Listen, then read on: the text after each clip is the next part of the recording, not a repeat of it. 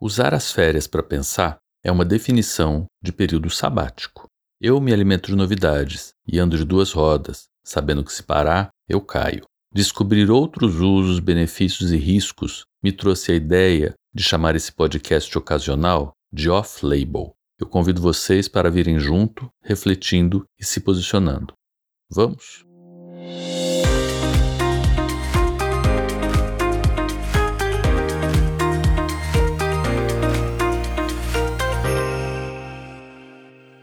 Continuando a narração desse sabático, que tem sido fabuloso em relação a pessoas, lugares e experiências, dessa vez eu conversei com um amigo de longa data chamado Ayush Bandari. Eu conheci o Ayush quando eu era professor visitante no MIT em 2013 e era um grupo chamado Camera Culture, Cultura das Câmeras. Não é à toa que o Ayush é um apaixonado por fotografia mas na verdade esse nome ele meio que esconde o que o grupo de verdade fazia, que era computação. Ayush é um matemático e o líder do grupo, que se chama Ramesh Haskar, e os nomes são indianos, sim, e os indianos são muito bons em matemática, isso é uma generalização, mas também é uma verdade. Ele tem um interesse grande por ciência básica. O Ayush não tem uma grande paixão pela aplicação imediata das coisas e muito menos pela leviandade que as coisas podem ter.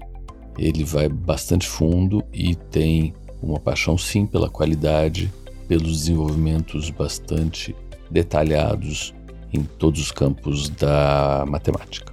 O que ele está fazendo hoje aqui em Londres faz parte de um grande, e aqui funciona-se muito na base de recursos, fomentos, financiamentos para pesquisa obtidos de modo individual. Então, diferente do Brasil, onde o programa de pós-graduação no qual nós estamos inseridos, ele tem uma nota que é dada, claro que pela qualidade dos professores que estão no programa, pela produção que nós temos, e dependendo dessa nota existe recurso extra que o programa recebe para ser revertido em bolsas e eventualmente para fazer uso para material de pesquisa, mas nós não temos esse grant individual, esse recurso individual, que aqui nos Estados Unidos é bem presente.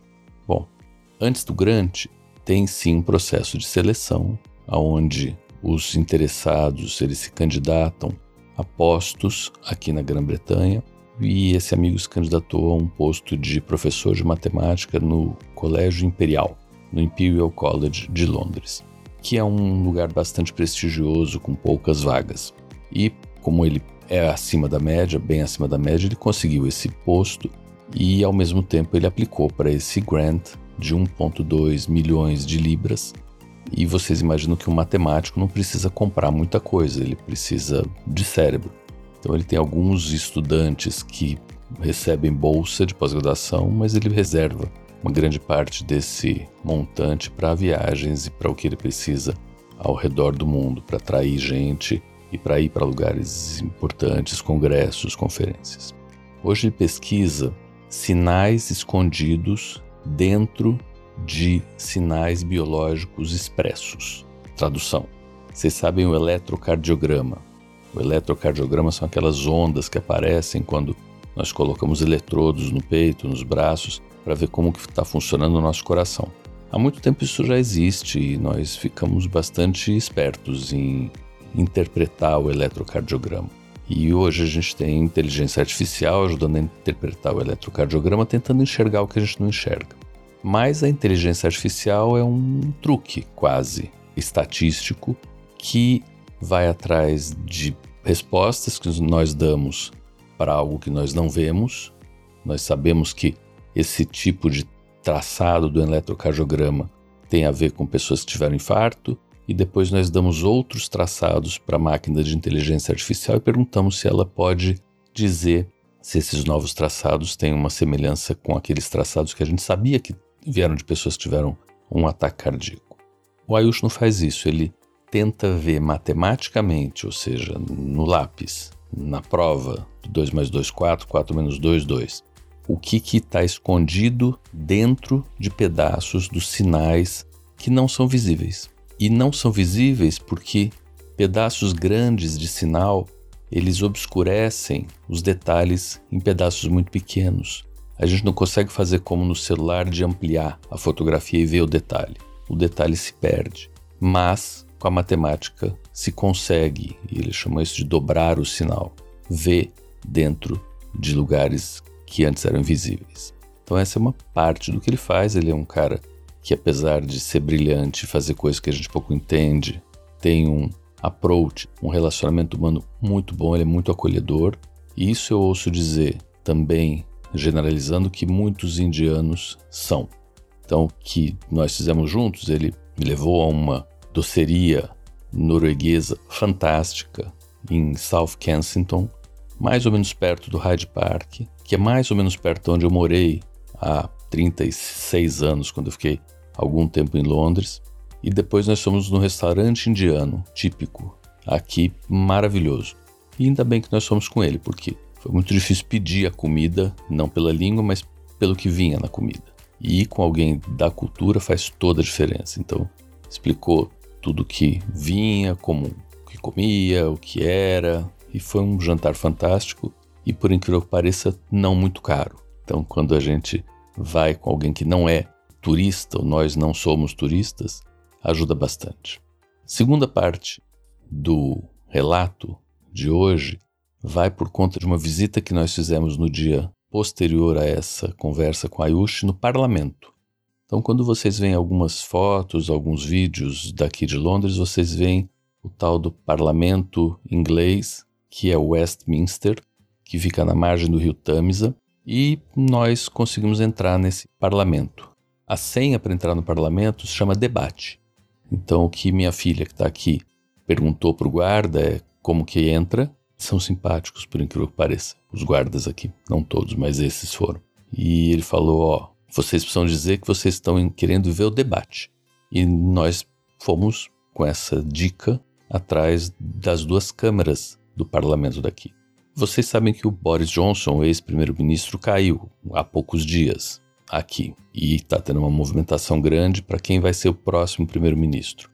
Então, estava cheio de televisão dentro do tal do parlamento, nós sentimos bastante atualizados em relação aos fatos e bastante surpreendidos pela movimentação política e bastante impressionados por conseguir entrar nesses lugares sendo estrangeiros.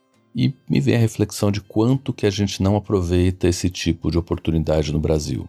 Quanto que mesmo os intelectuais esclarecidos falam sobre política nos bares, em geral falamos mal de políticos nos bares e muito pouco nós fazemos efetivamente.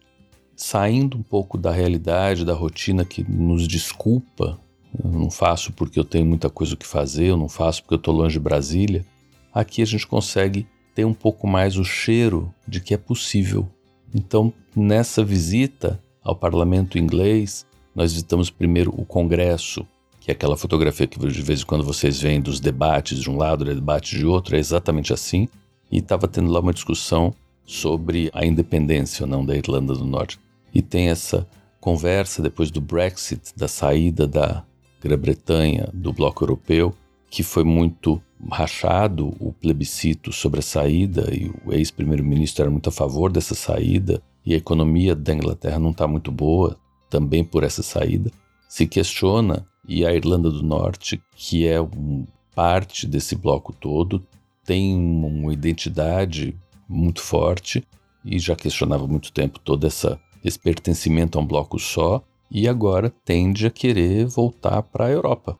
E talvez a Inglaterra fique mais isolada do que ela pensou que pudesse ficar, em vez de ficar mais hegemônica na ilha como um todo, na Grã-Bretanha como um todo. Enfim, a discussão era uma discussão bem acalorada e muito bem fundamentada. Fundamentada por políticos que sabiam o que estavam falando. E eu tenho certeza que no Brasil a gente também tem políticos que sabem o que estão falando. Mas cabe a gente participar mais. O Congresso aqui é quem faz as leis, quem decide, então tem uma mistura um pouco de legislativo com judiciário e executivo, mas o executivo com o legislativo, né, aqui. Então, como não tem presidente, tem primeiro-ministro, o primeiro-ministro vem dessa casa, do Congresso. Esse é um lugar muito importante para a política. A partir do Congresso, as leis que são formuladas e propostas pelo Congresso passam para o Senado, que é uma segunda casa, poucos metros de distância do Congresso. E nós fomos lá também. E lá estava tendo uma outra discussão. E nós também pudemos entrar nessa outra casa. Mas o Senado é um pouco diferente. O Senado é um lugar onde as leis são polidas. Então as pessoas podem modificar levemente as leis, podem adicionar algumas coisas, mas não são modificadas fundamentalmente as leis todas. Então o Senado é uma casa um pouco mais de fachada, para inglês ver, podemos dizer assim, do que a Câmara dos Deputados. E lá no Senado acontecia uma outra conversa que era sobre a lei da energia limpa.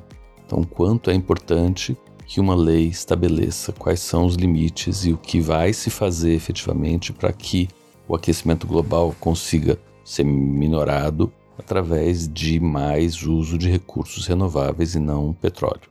E a conversa, a discussão era que a lei é importante, mas ela não é suficiente. De novo, discussão em altíssimo nível.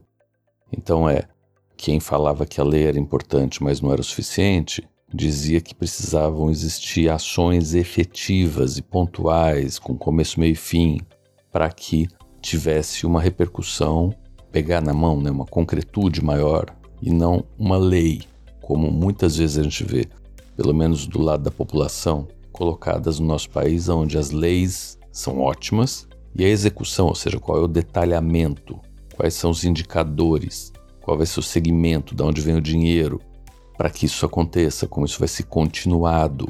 Poucas vezes é visto, eu pelo menos vejo muito.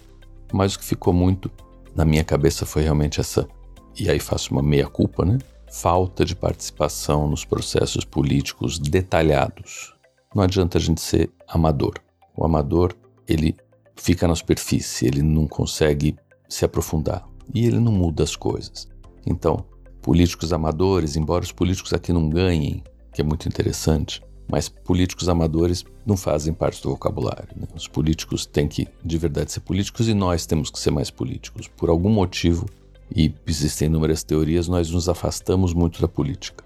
E a política hoje passa a ser um campo que navega entre o violento o bipolar, o não tenho interesse nenhum, não tenho nada a ver com isso, e eu não vejo tantos jovens como os não tão jovens envolvidos. Eu gostaria muito mais que a gente fosse mais envolvido. É isso por hoje. Um grande abraço. Esse foi o podcast Off Label, descobrindo outros usos, benefícios e riscos. Compartilhem, comentem, venham junto.